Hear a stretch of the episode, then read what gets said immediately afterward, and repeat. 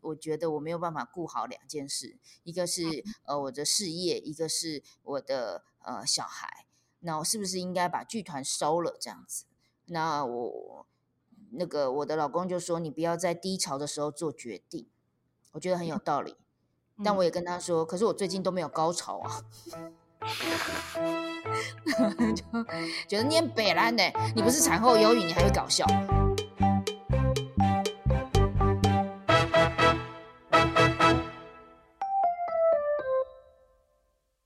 一本好书，今天如此，将来也如此，永不改变。Hello，大家好，欢迎收听一本正经，我是今天的主持人陈。那我今天还有偷偷带另外一位客座主持，就是一位我有在剧场混的鹏鹏，他叫凯珍。嗨，我是凯珍。嗯、呃，没有想到我们在书店也能够听到喜剧演员的声音。我们今天呃来到我们频道的是在台湾目前做。站立喜剧里面相当重要的女性推手，那就是人称喜剧界的教母黄小胖老师。嗨，大家好，我是小胖。哎呀，我很喜欢黄色，本身呢其实真的是小小的胖。那反正在这个 Podcast 节目里面，你们也听不到，所以呃你们也看不到，所以呢就把我当小瘦好了，没有问题。小小瘦，台南的朋友应该很少有看到我本人的吧？有啦，那天来，其实观众都在讲说，小胖老师其实也没有胖，就是不知道哪里胖，看不出来这样。对对对对，看不出来了，看不出来。主要是因为这个这个名字对我来说是有意义的哦。在书里面有写到，主要是呃小时候我因为转学到了另外一个班级，那呃同学们呢就。就想要跟我做朋友的方式，就是比较逼近霸凌，然后 所以他们就因为我那时候胸部已经长了，那五五年级长胸部这件事，大家就开始笑我乳牛奶妈这种，就是就是呃让一个小女孩没有办法接受的称号。结果呢，就有一个同学呢，他就说啊，不然叫他小胖好了。然后我就觉得这个名字太好听了，哇，你太好听吗？比乳牛奶妈好听一万倍，我就说好好，我叫小胖。然后后来呢，进入国中阶段，我也都自称小胖。然后就发现，哎，好像我的人格就转换了，就好像呃，大家都很接受我，然后人缘也开始变好。然后就对我来说，这个名字的意义好像是一种人格转换，从那种边缘人转学不受关呃同学们喜爱，然后变成了一个其实是可以交朋友的状态。那等到我当了谐星了，大家还在问我说：“那你的艺名要取什么？”哦，好苦恼哦。然后后来就觉得还是叫小胖好了，它对我来说是一个意义，是一个象征。有在关注站立喜剧或者是我们俗称脱口秀的人，就应该都有看过黄小胖老师的演出。那今天会来到我们录音间呢，当然是要恭喜老师的第一本著作出版了。这本书叫《喜剧妈妈桑的幽默表达学》。那就是不仅是呃黄小胖这个角色从刚刚说的呃出现的那一刻到现在的人生记事，是一本黄小胖老师融合他喜剧经验，然后来教大家要怎么做表达的一本指南。这样子，站立喜剧就是其实它最重要就是你那些喜感要怎么呈现，尤其是你有塞一些梗，然后你 punchline 要出来的时候，通常会很吃那现场氛围。那想要问一下老师，就是如果你今天一个段子你已经表演了很多次，你讲了很熟了，那你要怎么让它再再次有序起来？这样子。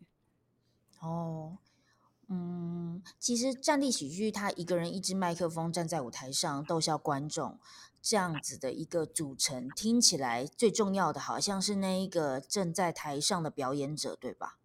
很容易是这样想哦，因为他就一个人可以征服全场。可实际上啊，在我看来，最重要的组成是观众。今天如果那一群观众很会笑，哇，表演者都会很嗨。然后你就会发现前后左右都是肩膀不停的颤抖，然后大家都很开心。但如果今天就这么不巧，所有的观众都是属于那一种憋在心里笑的那一种。呃，比较避俗的，比较害羞的，然后呃，或者是比较木头的，哈，哇，那一场，即便我再怎么样一样的有经验、有能力，笑梗怎么样的铺垫，我都会觉得边讲边沮丧，然后就会其他本来觉得好笑的人都会觉得是蛮好笑，就变成蛮好笑，蛮本来是顶标好笑，突然就变蛮为什么？其实跟观众组成超级呃差别超级大的，可是大家都会。忽略这件事，都会觉得是表演者的问题。当然了，表演者他能不能，他如果有足够的经验值，他也还是可以转化当下的所有人的氛围，还是可以有一定的水准。可是呢，我我只能说，如果你今天看到的那一场有很多人很会笑，那你要感谢自己来对场了。所以就是等于这个好不好笑的责任分摊给那个观众，这样自己压力就不会那么大。哦，其实可以说这么说好了，就分摊给观众，或者也是说，就剧场来说呢，会不太能理解的一个点，是因为我们在剧场里面排练呢，呃，演员跟演员就是排练，那他们对话是角色跟角色，可是脱口秀的现场，它有一个地方不一样，是我们没什么角色，我们就是我，那我们的另外一个对戏的对象就是观众，嗯。所以我在跟观众对话。那你今天现场的 所有听众朋友，就试想一下，你跟谁讲话，你讲的很开心，是不是那个有反应的人？对啊，这个很正常嘛。所以只是观众没有想到，原来在脱口秀的表演的一个场合里面，他是那个被就是是对戏的另外一个。重要的角色，观众没有这样想而已。可是，在国外呢，因为国外他们是表达教育很盛行的地方，大家都喜欢讲讲话，大家也都很乐于回馈给对对方，所以你会看到，在国外的那些脱口秀，大家笑都嘛是每个人都锵，但台湾的观众很容易用哼 来代表说他对你这一个笑点的赞同，是赞同哦，他不是笑给你听哦，他是赞同你的笑点，所以这个就是有一点。不一样的地方了。那至于刚刚问到的点，说，呃，我怎么样一个段子重复讲、重复讲？其实对我来说，呃，因为我每次对戏的观众都不一样啊。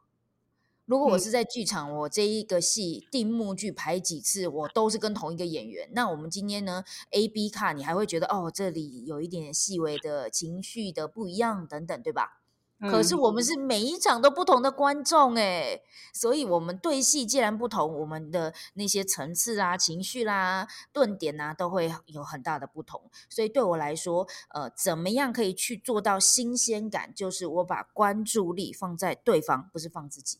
老师讲的很完整，哎，谢谢，我就是老师，我就是只有这一行的，我真的会。我觉得应该是大家都都是共处在那个演出中，就是观众也是在那个表演里面。嗯、然后我也觉得 stand up 可以，表演者可以直接跟观众连接，这件事情是蛮迷人的。嗯，就是老师是很迷人又很可怕的一件事情，考验你的那个反应，算不到，对啊，对，完全算不到。对手排戏，就是你们要一直这样，一直这样来回，一直直接直接去对面对他们。刚刚听起来也觉得好像这嗯，这种喜剧直接这样子应对，好像也在刺激观众的情感反应或表达。因为你刚刚说国国外观众比较会笑嘛，然后台湾好像比较要笑不笑。可是因为你就直接跟他对峙了，然后我们好像也在呃去感受或是训练说呃嗯、呃、我们要怎么回应，或是我们怎么表达自己的情感。就是我觉得他会不会莫名其妙，也不是莫名其妙，就不不不。不自觉的，其实也在培养观众去接收、去反应，然后去表达。确实哦，其实其实确实，嗯，因为其实呃，大家可能很容易遗忘的是，我们在表达，都以为在表达一个语言，但实际上我们在表达是在表达非语言的讯息。好比说，很多的男生很喜欢说啊，我就很爱你啊，啊，我就真的还蛮喜欢你的啊。哎，我就觉得你很不错哦。好，你有没有乍听之下 会觉得说他现在是在干掉我？他一定在骂我，他一定在这干掉。可是实际上他在跟你说爱哦，而且他也真的喜欢你哦，他在告白哦。可是他的所有的就非语言讯息都让你觉得很错愕。我很常被告白形成这种，就是有一个观众，然后怯生生的走到我面前，然后 我还蛮喜欢你的，然后我就觉得，嘿，嘿。哎，我刚刚到底是经历了什么？后来我才发现，原来是一些很内向的人，他们鼓起一辈子的勇气，他可能第一次走到一个人的面前，跟他分享他对你的喜爱。如那以前的我呢，就很想就是干掉这件事，就很想呛这件事，就是觉得说什么叫做我还蛮好笑，我还蛮我有蛮好笑吗？好，类似像这样。可是时间久了，我开始能同理了。其实他们真的有可能从来没有走到任何一个人跟前，跟他分享说他对他的喜爱。他从来没有试图的去做一个喜欢的事说出来的动作，所以他会表现的那么别扭。那这个再回推我们刚刚聊到的，就是就台湾来说，我们其实在表达都以为是表达语言，但实际上人们接收是接收情绪。所以你如果要说爱，你就得要我真的很喜欢你，这样人家才会能理解哦，你是真的喜欢我，而不是哎，我觉得你还蛮不错的哦。就连最盛大的典礼，好比说结婚典礼，那那个就是说新郎新娘来对父母做一些事情的时候，我们也没办法说话，我们只能用一个跪拜的动作，代表我们无止境的感恩。只能跪哦，连讲都没有办法讲哦，所以这就是一个很大的差别。好比说，爸爸妈妈站在舞台上，然后谢谢亲朋好友啊，不辞辛劳的跑来这个结婚现场，能说什么话呢？也只说谢谢大家来，好，就这样紧绷了。这个就是我们表达教育很大的落差。那你说到是不是这样子？我们也在培养大家去理解哇，西方的这一个文化的感觉。我觉得是啊，我从美式的脱口秀啊。得到了非常多的养分，嗯嗯嗯，因为台湾表达上可能也相对内敛呢，就也不习惯，就不知道要怎么去搭配跟把那个心意结合在表达上面。而且如果被训练完很会表达，反而在日常生活中有时候人家就觉得你好像太多了什么的，就是大家哦。这个也要练哦，这个也要练哦。其实我还蛮常在练习的时候，跟所有举凡是剧场演员想要做脱口秀的，嗯，我都在练他们不要那么油。哦，反而就变成一个 习惯，嗯，要做对，讲话很不真诚。嗯，但是因为脱口秀是直接要对话的，所以他没办法就是这样那个程度。人家会觉得很疏离，要说你在干嘛这样，所以其实还是要去练练调整，为了就是因应这个脱口秀的这个性质，还有这个观众的习惯，去跟他们对话，做表演上的调整。对啊，所以我们在练剧场演员，其实在练习他们对话。他们心里想说：“我这大学四年学对话，我们就是关系角色跟角色，你现在要我跟观众对话，紧张的不行。”所以剧场演员投入脱口秀，以为比较轻松不？其实要让他们学放松啊、北兰啊、跟观众对话啊、看小抄也要练。我告诉你，他用各种形式，就是去刺激你的笑点的雷达。好了，有时候我会这样形容哦，就是呃，就像瞄一个人。好，你拿你你瞄一个人，好，我们瞄小朋友，基本上啊，只要你第一次瞄成功了，接下来你随便手在那边挥舞，那手那个小朋友就会 就会一直好，你都还不用碰到他，他就笑了，对吧？这是人性。所以其实我们在前三分钟啊，很重要就是让观众们都觉得很好笑，接下来我们就随便瞄，随便中。可是那那个怎么样让他们觉得很好笑？每个人的笑点不同，你就要开始打不同的。有些人就喜欢看你没有小抄，然后词讲不好，好奇怪。就是有些人就喜欢看你出糗，那你就一定要出糗给他看。重点是他笑点雷达打开了之后，接下来他就比较能跟上你的语言节奏，比较能听得懂你的笑点。嗯嗯嗯嗯嗯，听起来前三分钟很重要，就要去搜集观众的资讯，就要去试什么有效，什么没效。对脱口秀演员来说，前三分钟非常的重要。基本上，呃，前三分钟，我们脱口秀演员是一分钟要有四个笑点。哦，有这样子的那个节奏，是不是？是不是？是不是有一点压力？一分钟四个笑点呢？好精致啊！对对对，那你不管是大笑小笑都算笑点啦。但是问题是，你是有意识的 set up punch，set up punch，一分钟要有四个。嗯那如果说你知道你的这一段话 set up 要比较久，你接下来 punchline 要猛攻。我的想法比较是，还是回到观众是什么样的人，嗯、观众比较慢懂我的语言逻辑的话，那我就要讲铺陈就要比较多一点。嗯、如果观众是秒懂型的，甚至他很容易去猜我笑点的那一种人，那我的铺陈就不用那么久。老师讲话好有情绪啊！对对对对，我我教这一行的，要不要来先上我的课？我看你们的法纲写的真的很仔细，就觉得好可爱啊，好想去上课哦！我在台南即将要开课了啦，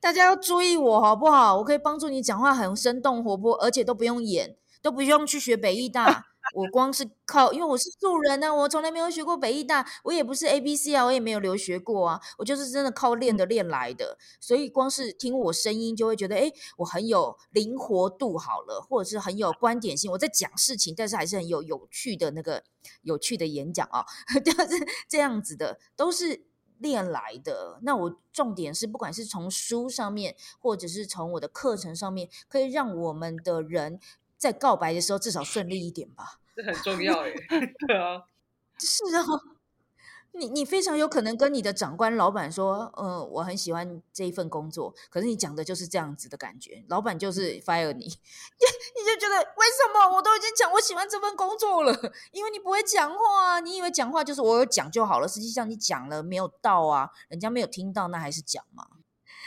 被我话题兜来兜去，很不好意思。但是其实我我相信啦，我们很容易是受限于一个框架，去无法去理解表达的真谛的。嗯。那我们因为不会讲话，才需要先把那个框架列好，然后才能够很专心的去做我们可能可以做到的事。这样子，需需要安全感。其实讲话很需要的是安全感。那不管是我对于我自己有安全感，我就会让观众。的目光焦点在我身上，因为我对我自己有安全感，所以我讲的这句话，下一句话我要接什么，我很有安全感。嗯、但是我的安全感还是会建立在逐字稿。实际上呢，刚刚好像开了玩笑说啊，我们有访纲，其实我写一个小时的脱口秀，一万个字要背起来，要背起来，要背起来。我跟你一样啊，大家好，我是黄小胖，这这几个字都会写。哦大家会以为小胖老师已经做十二年了，好像都不会写逐字稿。实际上，我是从第一个字写到最后一个字，所以我就跟你的仿纲写的一模一样。我这时候要讲什么话，那时候要讲什么话，我全部都会罗列下来。然后只是差别在于，我已经练到说我把它背起来，却不会让人家觉得我正在背。那这个才是关键技术吧？嗯，理解理解。看你之前有一些其他的专访啊，就有提到说，就是你成立好好笑女孩那个时候，就大概二零一二年的时候，有想要讲喜剧的女性，她们比较没有舞台能够发挥这样子。你也有很多角色，其实大部分也都是从女性角色出发。那像你在书里面，你就有提到说。哎，你觉得笑它本身是一种炸弹，就是很像你去投那个炸弹，就让人家笑出来的时候，但那个同时应该有人是被冒犯到的。那虽然现场气氛是就是和乐融融的样子，但只是因为那个被笑的人他可能没有表态，或者是他不在现场，但感觉是一个没有办法回避的问题，因为在现实上你还是会一直遇到，所以想说问。老师的经验上，就是如果你呃作为女性的脱口秀演员，你在讲站立的时候，是不是会一直遇到一些嗯、呃，人家可能会觉得说，哎，你女生来讲这个、哦，或者是你不能够比男生好笑等等的情况？想要询问的点，我可以理解，在脑脑海中一定是呃想过很多。第一个 大概是身为女性的脱口秀演员，呃，我觉得潜藏里面就是可以需要一直把女生放在前面吗？我觉得这个是没有问出来的话，需要一直把女生放在前面吗？就是你就脱口秀演员呢、啊，你干嘛一定要提你是女性？好，那这个呢，潜藏的听得到的 OS 呢，我这么说好了，呃。我说我是在讲女生的议题，我是在讲女生的好笑。他的一个追根究底，是因为一开始我身处的环境是五个男生加我一个女生，所以我就是那个特别的。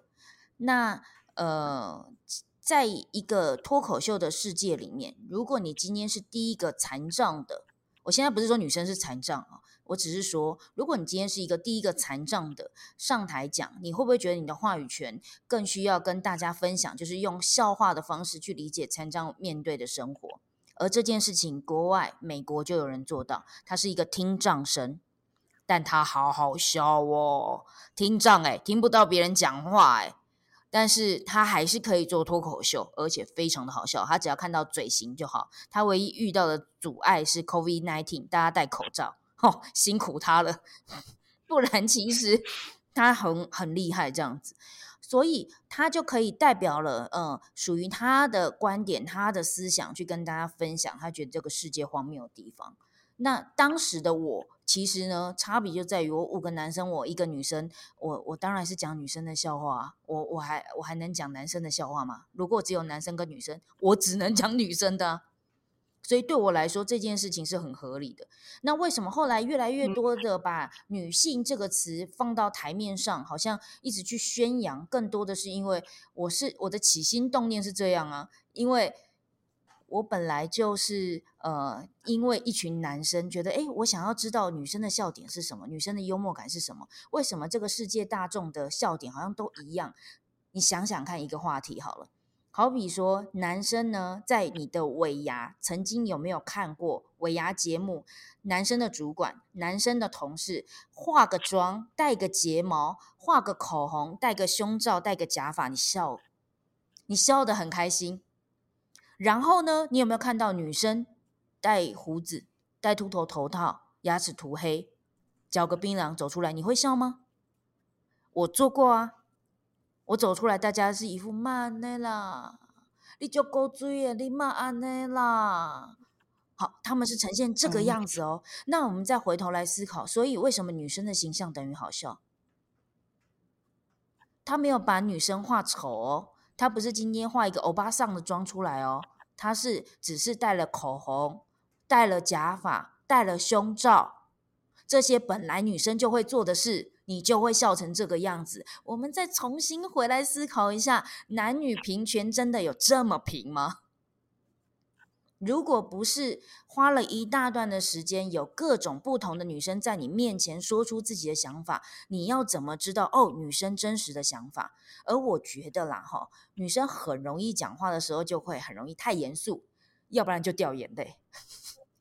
我们因为我们好好不容易争取到话语权，我们当然会讲起来就很激动的，或者是啊，你们都这样，这种都是这种抗争型的哈，或者是掉眼泪的，这样真的有帮助别人理解你在想什么吗？为什么我们不用幽默的方式让别人理解你在想什么呢？这个就是我的起心动念。第一个多元，我想要更多的女生，不能话语权只有我。如果只有我，那我好孤单。我代表女生，我压力有多大？我不觉得女生都长我这个样子。诶，好，这是第一个。第二就是多元，我想要多元的女性形象被看到。那所以呢，这是我的起心动念。我做了好好笑女孩，我做了好好笑女孩，做了十年。所以，既然它是我的起心动念。那大家就说啊，你你又一直讲你是女性脱口秀演员，然后你是女性的这个，你是不是刻意的？我就觉得，嗯，就是这个就是我有兴趣的议题，我为什么需要被抨击这个？嗯，嗯对，而且我也真的觉得世界大众的笑点不应该就是大众等于男性哦。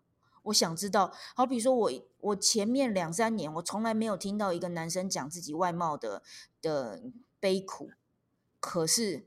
你知道吗？我训练团员，我训练学生的时候，每一个人站上台就告诉大家说：“哎，我觉得我很胖。”你看，胖是所有女生的纠结。这件事好荒谬。我们女生第一件事情想的就是别人看我就是我胖还是我瘦。好，那我们现在可不可以用胖来搞笑？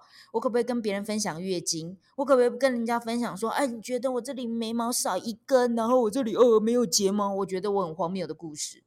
因为女生本来对美丑就很有概念，就很有感觉，所以我们拿这个来开玩笑可不可以？可是你想想看，如果没有我，如果没有女性脱口秀演员们，一群男生，你可以想象他们讲这些东西的笑话吗？我的胸部不够大，我的锁骨不够明显，我其实很在意我的大腿，他们会讲这一块吗？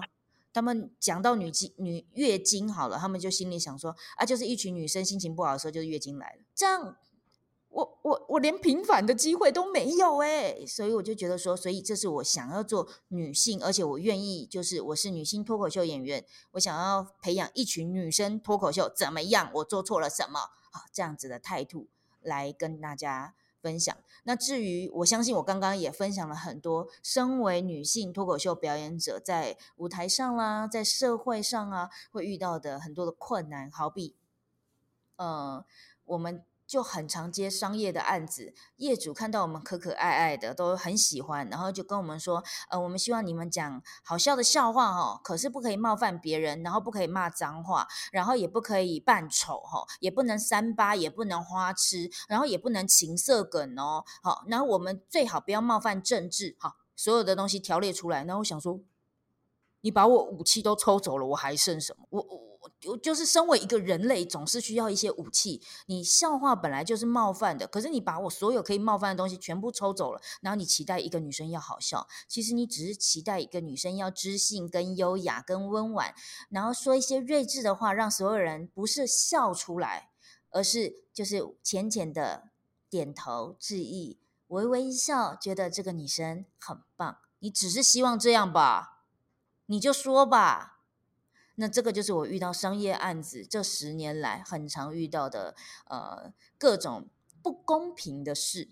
那我觉得其实提出来也不是说要那些老板们不找我工作，好，老板们你们还是可以给我很多的压力哈，我可以努力做到，没有问题。好，我们就是要接案，没有问题哈。你叫我不要什么不要什么，我就不要，没有问题。我刚刚听想想问的问题是那个，就是譬如说。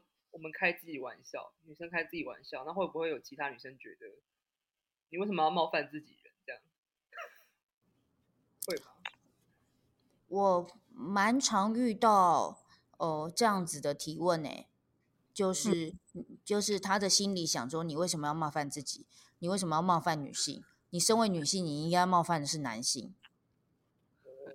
哦、呃，那我在我我就常常思思考的一件事情就是。嗯，所以在这一个笑话的炸弹中，大家想的逻辑都会是：呃，只要别人受伤了，自己就是获胜者吗？我其实好像不是这个思维逻辑。我觉得我很母性啊，我就我就很不喜欢。我觉得女权也不是要把我自己变男的。我觉得这件事很荒谬，哎，难的是什么呢？就是很成功失败哦，对我来说很二元对立，不是是非就是对错。可是能不能有第三生活空间呢？可以吧？就是我一样搞笑，我也没有要去冒犯你呀，我讲我自己，那这个只是我选择的路哦。我培养的好好笑女孩们，她们可以去冒犯别人，她们她们开心就好，我会帮她们做她们的依靠。只是这是我喜欢的。我写段子就是这样写，所以我不会呃，就是我不会说，只凡加入我团，凡信我教，好，每一个人都要用冒犯自己为前提，我不会这样说，但我也会询问你，如果别人都没有办法冒犯你，你也没办法冒犯自己，那你真的懂幽默感吗？嗯，很有可能别人笑也不敢笑你哦，因为。他们会觉得你脸色凝重了，只有你能呛别人，别人不能呛你。我不觉得那是一个幽默感的世界，幽默感的世界应该很开阔。嗯嗯，所以这个呢，或许也是我呃讲完了刚刚的那个前提之后，我喜欢用冒犯我自己的方式来让你理解我的处境，这是我的选择。我没有说全部的女生都要这样做。但我也提醒了大家，对于冒犯这件事情，也不能一概就是我冒犯了你，我赢，不是这样的。其实应该幽默感的世界是很开阔的。嗯嗯嗯，听了觉得蛮感动的。对啊，就是嗯嘿，虽然我仿刚有打讲出来，感觉可能会不太真诚，就是你把它写成段子的方式，然后去回应你在生活遇到的这些事情，我觉得是。嗯，是还蛮正面去对决的，就是不是不是说在内心就觉得说啊靠北哦，这些人怎么就是又在讲这些就是充满预设立场的事情，或是他的价值观怎么都没有改变什么的，就是这个部分是我觉得老师可以用，就是你用黄小胖这一个身份这样子过了十年。而且是把它做成喜剧，然后在自己内心这样子转换，是我觉得很佩服的地方。可不可以分享一下？因为你在书里面有提到，就是要面临刚好有一个新的小孩跟你的新创公司，你可能面临这个情况，然后又可能有一点产后忧郁的心情，不晓得你那段时间是怎么样去面对的？这样子。哦，其实，呃，首先我发现了。第一件事情就是，呃，我的书叫做《喜剧妈妈桑幽默表达学》，然后在这一本书里面呢，我有分享到我的产后忧郁。这个产后忧郁是这样子的：当时我呃每天都在家里陪小孩，然后呃没有办法出去工作，会觉得自己的生命停滞。一位就是从头到尾都对工作很有热忱的人，突然间让他每天做一个很低 energy 的事。顾小孩是这样，他低成就感，我相信大家能够理解，因为小孩他是一个慢慢长大，他没有办法突然长大的。好，他慢慢长大，每天是 routine 的那些事情，可是是低能量，就是他有要你很专注做什么事吗？一直陪他玩吗？没有，你其实也没有需要一直陪他玩，嗯、但是你就是要一直顾着他的那个生命不要死掉，就是一个很低 energy，你其实就是看着他，你只要负责看着他。然后做所有的家事，所有的琐事。这个就是，如果我今天是一个呃保姆，我的今天来的目的就是陪他一直玩，一直玩，一直玩，把他就是累了，然后我就会知道我可以休息了。你很多工作都是当时专注，哈，专注，专注，专注，然后放松啊，专注，专注，专注，放松，好像也是一种。可是偏偏这一份任务呢，就是让你没有什么要专注的时间，但也没有什么可以放松的时间，一直低 energy，所以它真的很磨人呢。那偏偏呢，我们的工作又适合，就是适应高强度跟高松懈。你就是因为我们是自由工作者，我们从小就是接案的，不管是表演或者是做造型，我曾经做造型的，都是当下极度专注，然后做完自己的作品，结束这一切，不会有人管我。嗯，我的产后忧郁就是这样子来的。那当然，他第一个是呃，我正在面临这种低 energy 的状态。第二个是呃，我又另外一方面，刚好二零一七年、二零一八年网红开始逐渐的，就是起来，嗯，就刚好是我怀孕生小孩的那一段时间，那大家所熟知的所有网红、脱口秀的名人，都是在那个时候串起。你就就恨呐、啊，真的是没办法用别的词来形容自己有多怨自己现在在家里干什么，擦大便，大概是这样。所以那个时候呢，就会跟我的老公说，我我觉得我没有办法顾好两件事，一个是呃我的事业，一个是我的呃小孩。那我是不是应该把剧团收了这样子？那我。那个我的老公就说：“你不要在低潮的时候做决定。”我觉得很有道理，嗯、但我也跟他说：“可是我最近都没有高潮啊。”就觉得你很北烂的，你不是产后忧郁，你还会搞笑。我就觉得说，对，这个就是我的天天分嘛，或者是就是我的直至了。我知道我会重新再站上舞台。他现在四岁了，我很多的工作的呃岗位都会因为他，然后稍微有点调整。比如说脱口秀演员最忙的就是五六，礼拜五晚上、礼拜六晚上是最忙的。但我现在五六的晚上也很就是很就是尽量努力的呃，不要牺牲掉那么多的时间给。给就是我会尽量的努力的找到一个平衡。我知道家庭事业要平衡是一件很困难的事，但还是回到刚刚说到的，我我认为我的个性就是母性。母性是什么呢？就是每一件事情他怎么盯都盯得完，不一定盯到尽善尽美，但他盯得完。每一个小孩都这样拉拔的长大，你说他有没有？你回头再想想，你一定可以怨你吗？他一定有没做好的地方，但猛然回想，你也长大了。他那么辛苦，他还是可以把你养大了。这个就是母性。但是男生不是那一种，就是方方面面就是都举到，他们就是要有一个东西极端成功，其他东西就后后一说。但起码他就觉得我自己有成就感，我有一个东西极端成功，这个我觉得是比较男性的思维。女性就是我没有什么东西极端成功，但我至少都顾到了哈，每一个哈小孩都没死掉哈，好，概念是这样。我大概就是用这样子阿 Q 的想法在顾我的事业跟我的小孩，想办法找到第三生活空间。我觉得这样的 win win 或许是母性该被崇拜的点，但我们不崇拜妈妈。那这个才是大众应该要思考的点。嗯嗯，了解。我每一次去访问呢，我觉得很有趣的点是，呃，最近接受很多 podcast 节目或什么之类的，就是如果对方有实习生在现场啊，或者是一堆女生的话，你就会发现我讲的话，所有女生都点头点头点头，男生都会有一种抽离的感觉，他在做说什么？那他有在听吗？他有在听，他有在听，但他不太能理解我现在讲的都是每个女生心底深处的话。哎，对啊，而且感觉起来这个母性是，就是这个力量被刻画出来，然后这个力量好像，嗯，就是我觉得被更具体的认识到，然后好像我们可以去使用它吗？或者是去，对，就是好像。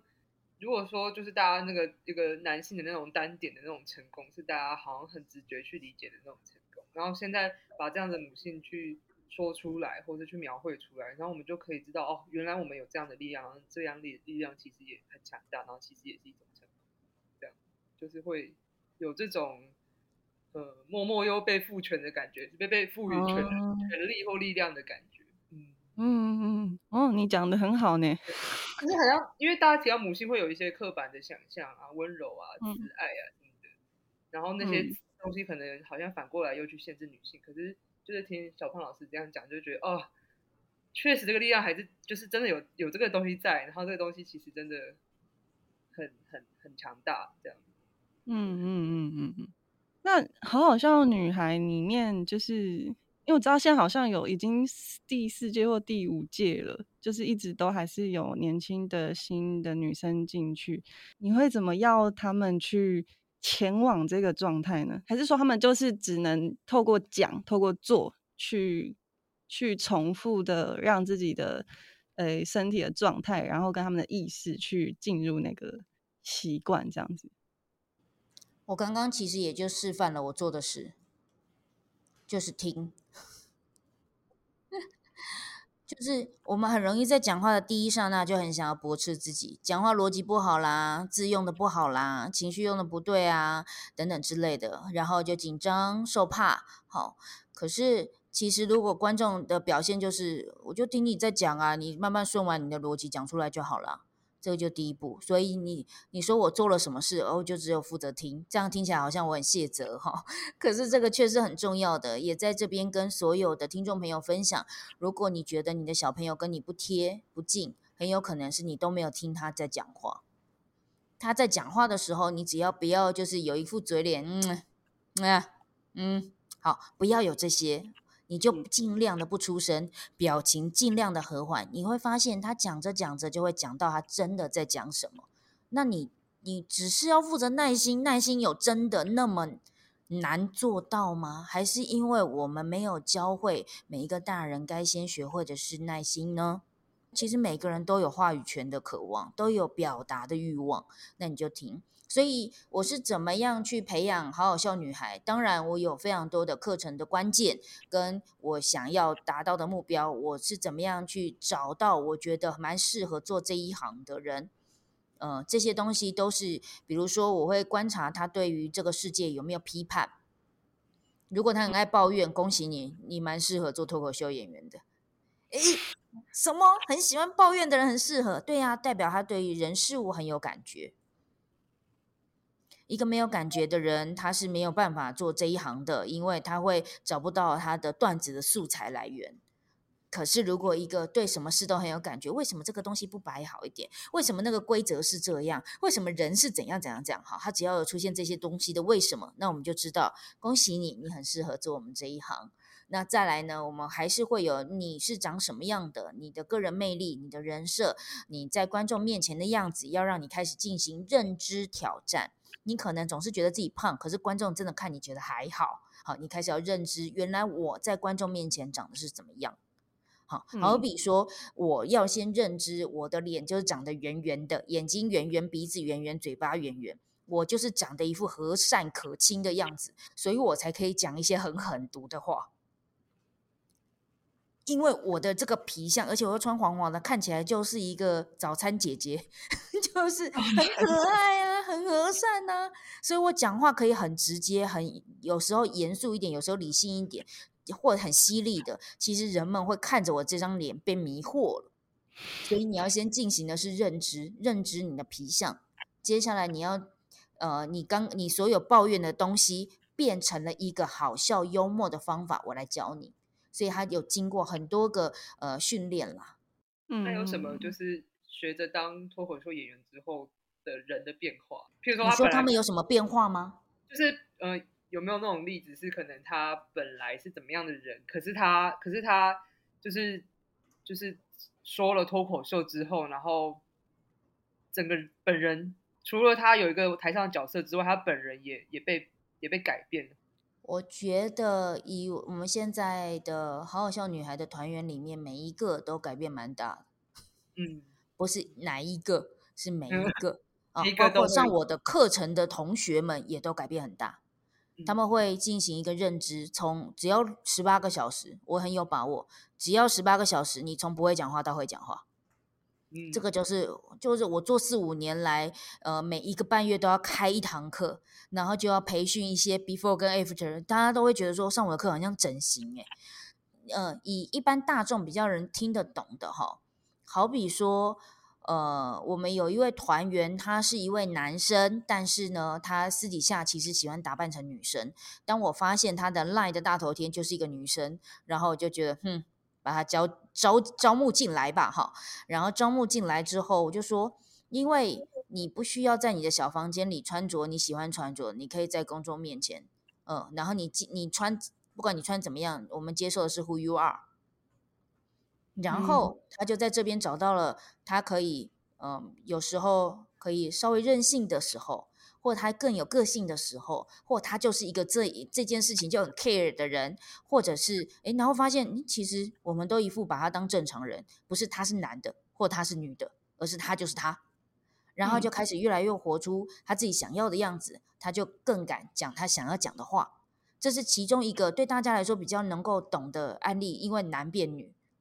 然后他又讲前女友的笑话，你知道 全场观众有多傻眼吗？他他就是一个比好好笑女孩所有团员都长得更可爱的一个人类，但他是一个男的，然后跟我讲前女友啊！观众就一直在想性向、性别，那就是突破他们的框框架时刻。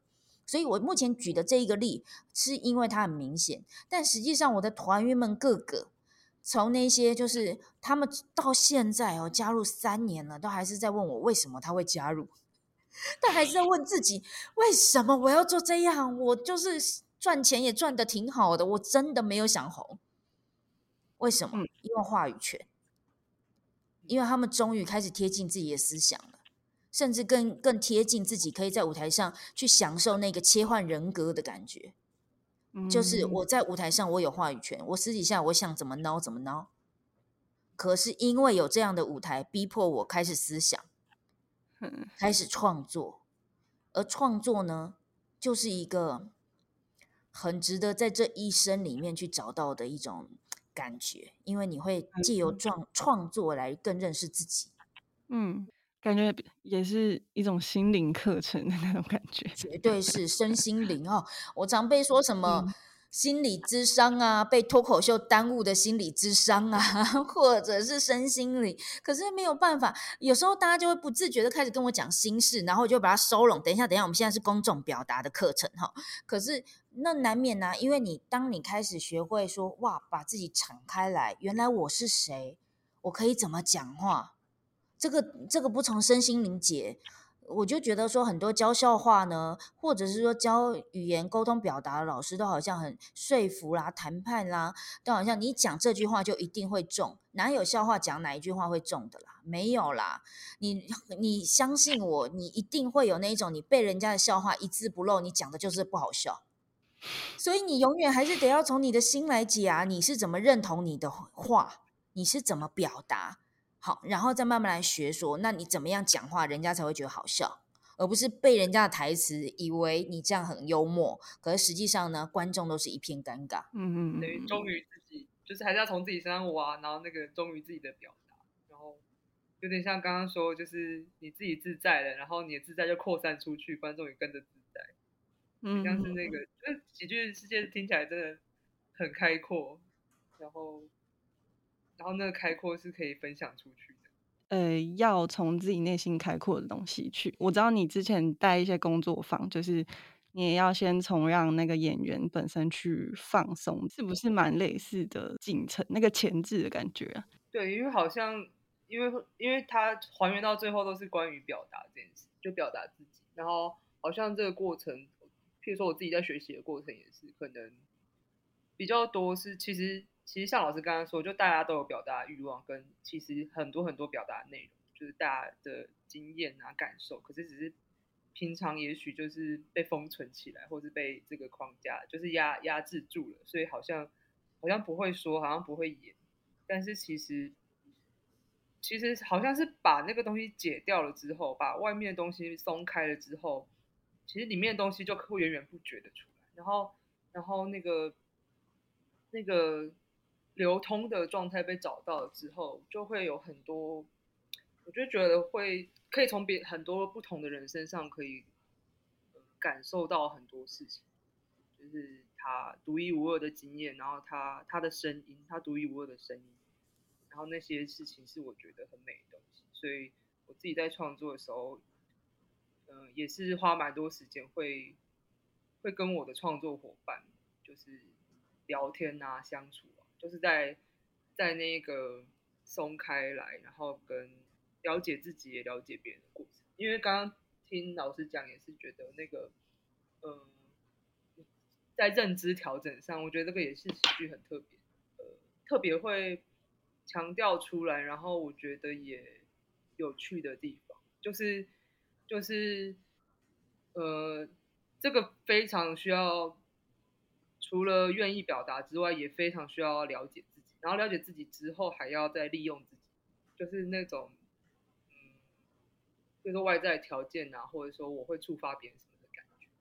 然后我觉得这些东西都不是在你自己无法自在的情况下可以做到。就是，尤其是在讲那个脱口秀的时候，很大一部分你说的话，好像就在表达自己去真实的经验，或是。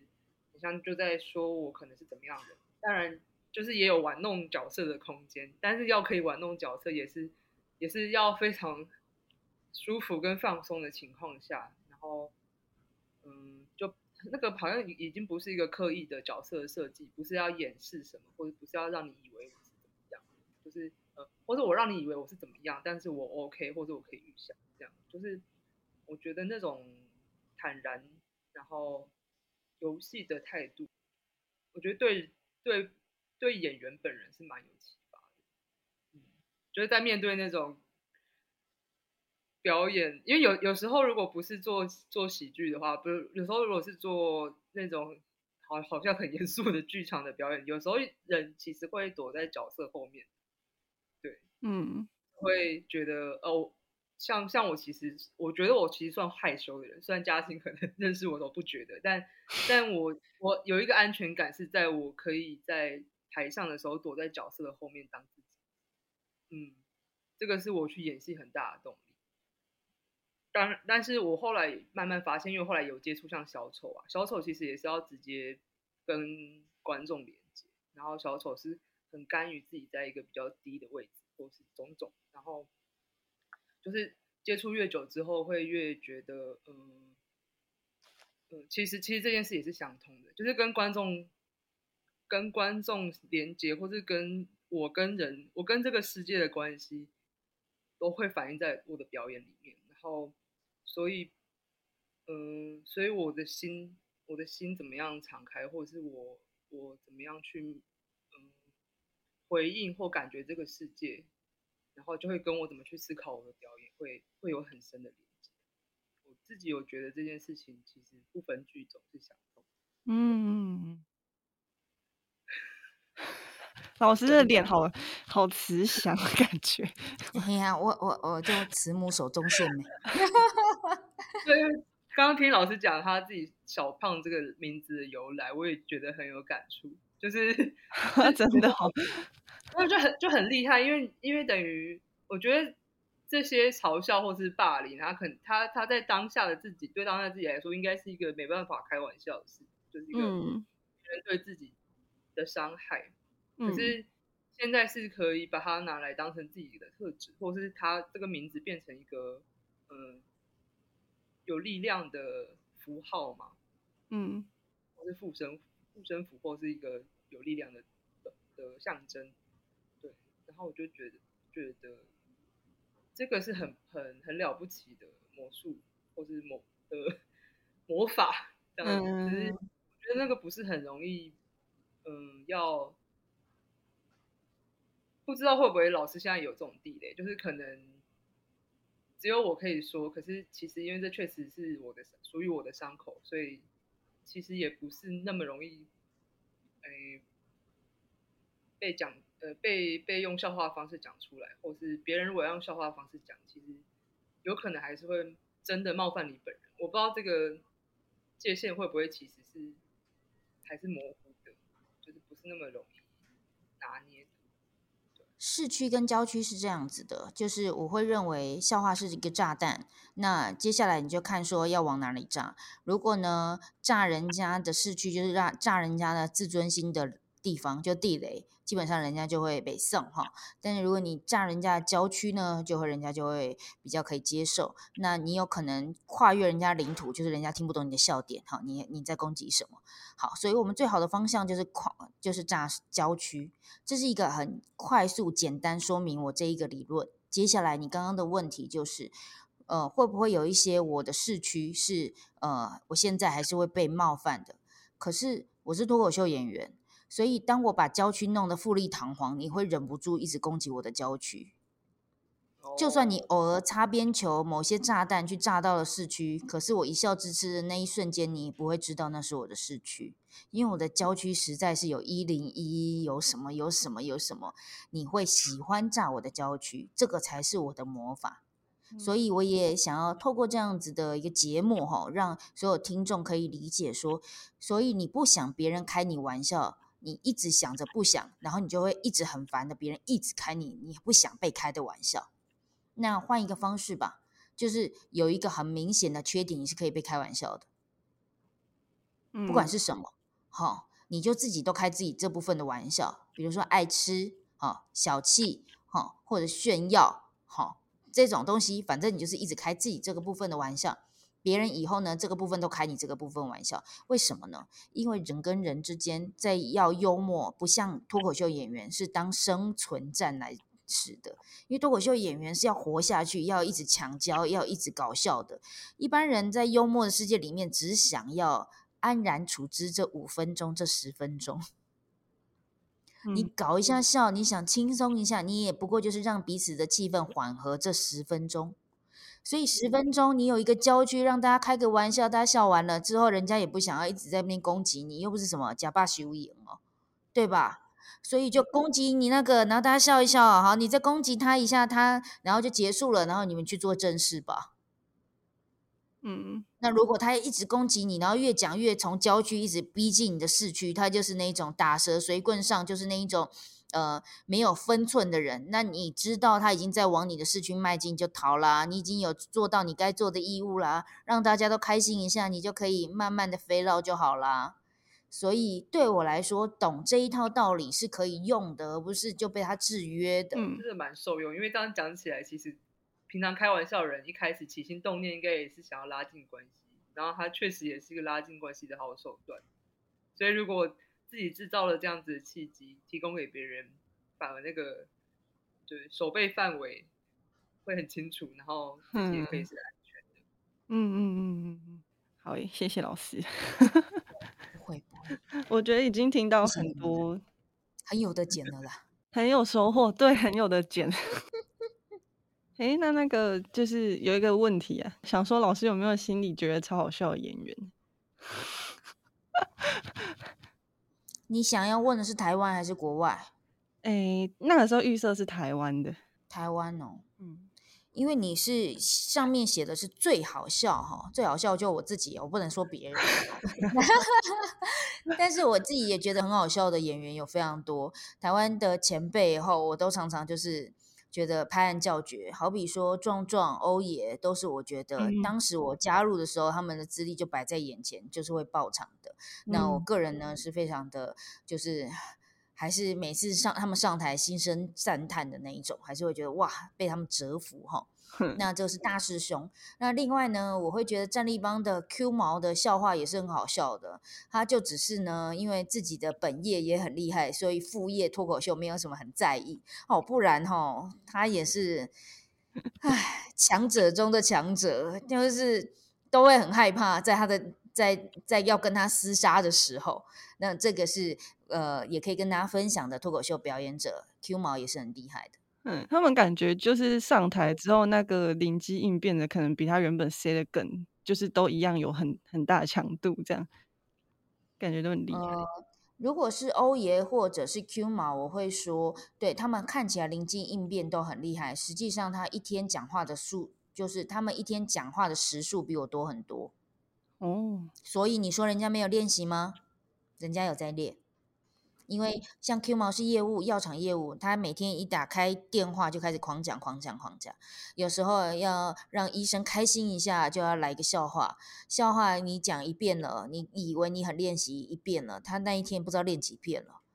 欧爷是吉星老师，他随时要解题。所以他练这个解题、练观众互动，这个的时间绝对比我们还久。所以这两个呢，就是呃，我只能望之兴叹，但我觉得无法超越，因为我私底下就是一个不讲话的人，就是内向的人，所以我就只能苦练脱口秀。因为练脱口秀我比较有机会，我反应没有很快。可是我可以做脱口秀，因为脱口秀可以用背的，而且我的现场的功力，我在舞台上的呃魅力，或者是我表演的能力，都是我可以拿来当武器的。所以呃，你说好笑嘛？好笑有非常多的种类。现在还能逗我笑的脱口秀演员，确实呃真心笑出来哈比较难，因为我们很长就不小心当评审老师。那有时候常常笑呢，就是要为了笑给你鼓励的，就是哎，很棒，很棒。很棒，很棒，很棒，好，很容易这样，因为我们真的不好意思做太久了。但是有时候还是会被几个人就是不小心给折服了，就是这你也想得到，这样子啊，就有点太强了，或者是太真的是太有趣了，这样子。对，除了太强，强也很容易让我笑，因为就是这对确实怎么会有这样的脑洞大开了？但以上说的那几个呢，对我来说都是影响我生命很重要的脱口秀演员。嗯。嗯，不容易被取悦也算是一个职业伤害吧。真的，看什么都不好笑，好可怜哦。怎么会不好笑？这样子被别人看。那你的那你的小孩现在会有一种，就是你看他会觉得说，哈，怎么会这样子，或者是有特别有那种搞笑而已。前两天我的小孩，嗯、呃。在他爸爸要出门上班的时候，把他爸爸叫住，说：“我想要拿给你一本书，你带出去就会很有能量。”然后就开始找那本书是《我是一只猪》，拿给他爸爸。然后爸爸就想说：“为什么？为什么我拿到这本书会很有能量？”然后我的小孩就说：“因为这本书代表着妈妈。”代表着。呃，他我我老公跟我讲的那当下，我是笑疯了，就觉得哇，这样子可以做到这样子的类比，然后他眼神中的淘气，这些东西都是脱口秀具备的哈。如果他是眼神中是恶毒的，那就不会好笑喽，那是冒犯，纯冒犯，他只是想呛我。可是他是有，因为他比喻了，他觉得这件事很好玩，这个淘气的感觉，然后他又应应用了比喻，好，这一连串构成了好笑。所以我会觉得很骄傲，嗯，而且同时也被他就是取悦，就觉得很好笑。所以你看，就是笑话，光是一个笑话，攻击哪里，讲给谁听，全部都是梅梅嘎嘎，才会想说，呃，把它变成一本书，然后让大家分享他的心路历程，这样子。那这本书《喜剧妈妈桑幽默表达学》，其实更多的是在讲述我懂了那么多，我背后的心路历程，我是怎么学会这些事的，我怎么看待人生的。其实它看起来好像是幽默表达，但更多的是呃一些心法跟哲学。你这样想事情，你的人生会更开阔。嗯嗯嗯嗯，好诶。谢谢老师今天来跟我们介绍你的书，然后真的呃有收到很多回馈，这样子觉得很感谢。谢谢老师。黄小胖老师这一本书名叫做《喜剧妈妈桑幽默表达学》，是呃黄小胖对于喜剧表演的坚持。刚刚那样子讲，应该都大家都明白了。那如果有想要这本书的话，其实现在各大的平台都已经有了，而且之前呃。我看之前好像还有说有两个封面可以选，但后来投票变成了现在恐龙这个版本。对啊，因为我觉得这个恐龙的版本更适合大众，因为呃 另外一个版本就是很可爱的我，很可爱、很很活泼的我。就放着当大头贴，但另外这一个就是很可爱的小恐龙，它正在推开一扇门。对我来说，那是一扇呃有意义的门，就很像内向的我，思想是一个小恐龙，是一个怪兽。你现在就是等着把门打开，然后跟大家分享你的思想。嗯，那老师现在把这些都写成书，希望读者也可以到正大书城来逛逛。好的，谢谢大家，感谢一本正经，感谢正大书城，谢谢哦。谢谢凯珍，谢谢凯珍。